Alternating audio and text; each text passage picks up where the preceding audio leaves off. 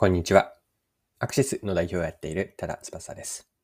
今回はマーケティングと、あと商品開発の話もできればと思っているんですが、この内容からわかることなんですが、マーケティングの役割とは何かというのを最初に話をしたくて、一言で結論を言っておくと、マーケティングの役割は市場創造、市場を作り上げることなんです。で、この市場創造について具体的な事例を掘り下げていきながら、マーケティングに学べることとして、新しい市場をどうやって作っていくのか、このあたりを一緒に考えていければと思っています。それでは最後までぜひお付き合いください。よろしくお願いします。マーケティングに求められる役割というのは新しい市場を生み出すこと、すなわち市場創造なんですね。市場創造を別の捉え方をすれば新しい利用用途ができることなんです。ここからマーケティングの文脈で市場ができるとは次の3つのポイントがあると思っていて、市場創造の1つ目のポイントはニーズが顕在化すること。2つ目が新しい利用シーンが生まれる。3つ目がその利用シーンとか得られる価値に対してお金を払う。人々がお金を払う。これらが3つが成り立つというのが、市場創造、新しく市場が生まれる状態だと捉えています。はい。では、今の市場創造について、具体的な商品事例を見ていきながら、もう少し、うんと、一緒に見ていきましょう。はい。で、事例としてご紹介したいのが、栄養ドリンクなんですが、アリナミン製薬のアリナミンナイトリカバーです。で、アリナミンナイトリカバーという、あの、ナイトという夜が入っているように、夜の、夜の寝る前に飲む栄養ドリンクなんですね。ナイトリカバーのコンセプトは、飲んで寝ている間に疲労回復なんです。で商品特徴は大きく2つあって、ノンカフェインであることと、まあ、低カロリー。低カロリーというのは具体的には1本で7キロカロリーなんです。アリナミンナイトリカバーは夜の寝る前に飲まれることを想定し、栄養不良により眠りの浅さを改善してくれる栄養ドリンクなんです。でこれはちなみにの話なんですが、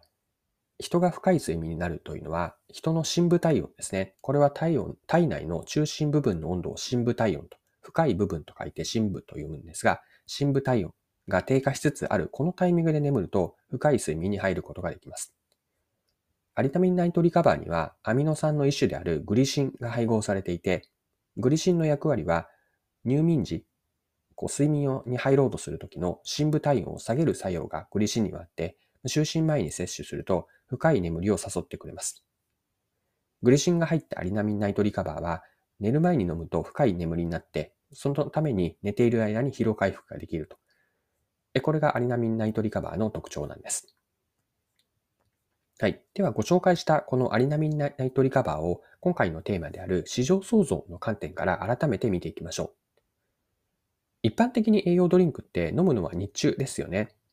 で、飲む目的は元気になりたいとか、ま、テンションを上げたい、ま、気分転換、または眠気をなくしたいなどがあって、いずれにも共通することは意識をはっきりとさせる、意識を覚醒させることなんですね。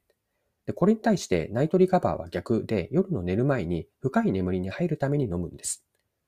まあ、通常の栄養ドリンクのテンションを上げたいとか眠気をなくしたいとは真逆なんですね。はい。でそれでは最後にですね、このアリナミンナイトリカバーからマーケティングや商品開発に学べることを整理しておきたいと思っています。マーケティングではもっと言えばビジネスで大事なのって自分たちのお客さんは誰かを明確にすること。これが初めなんですね。マーケティング的な話を表現をすると、ターゲット顧客を設定することなんです。アリナミンナイトリカバーから学べるのは、さらにターゲット利用シーンまで絞り込む、絞り込んで定めることの重要性なんです。ターゲット顧客ではなく、そのお客さん、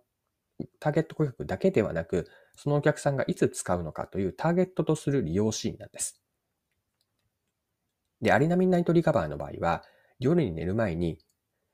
飲んで、良い睡眠、まあ、深い睡眠から今日一日の疲れを回復させたいという用途があるわけですが、ナイトリカバーの利用シーンと生活者が得られる価値というのは一般的な栄養ドリンクの日中に意識を覚醒させたいとは一線を画します。アリナミンナイトリカバーから学べる新しい市場を作る方法、市場創造の方法というのは、まあ、整理をすると次の3つがポイントだと思っていて、1つ目がターゲット顧客の明確化。二つ目が、その商品やサービスの具体的な使い方ですね。